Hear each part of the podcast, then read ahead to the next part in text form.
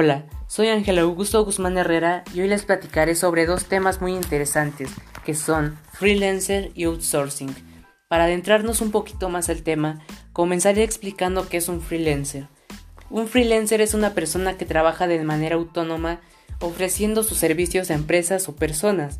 Algunos de los trabajos más comunes en un freelancer son soporte administrativo, ventas y marketing digital, traducción y diseño gráfico, entre otros trabajos que se pueden realizar de manera online. El ser freelancer tiene muchas ventajas. Una de ellas es que como trabajador autónomo no tienes un horario fijo, como en los trabajos comunes que son de 7 de la mañana a 1 de la tarde o más horas. Tú designas tu tiempo de trabajo y eso trae otra ventaja, es que tienes más tiempo libre, ya sea para realizar otros trabajos, etc.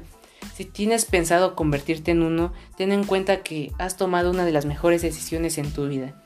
Y bueno, esto me lleva al segundo tema, ¿qué es outsourcing? El outsourcing también es conocido como régimen de subcontratación o presentación de servicios. Esto quiere decir que es una figura jurídica y fiscal que permite a un patrón contratar a través de una empresa externa y de manera indirecta los servicios de distintos trabajadores. Eso también trae algunas ventajas.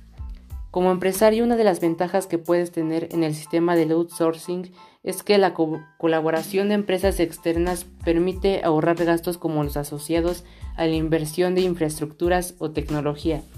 Eso permite a la empresa enfocarse principalmente en el negocio y no consumir recursos humanos y financieros en otras áreas que no son estratégicas para su actividad principal. Por el momento, hasta aquí termino con el tema. Espero que te sea de mucha ayuda. Gracias.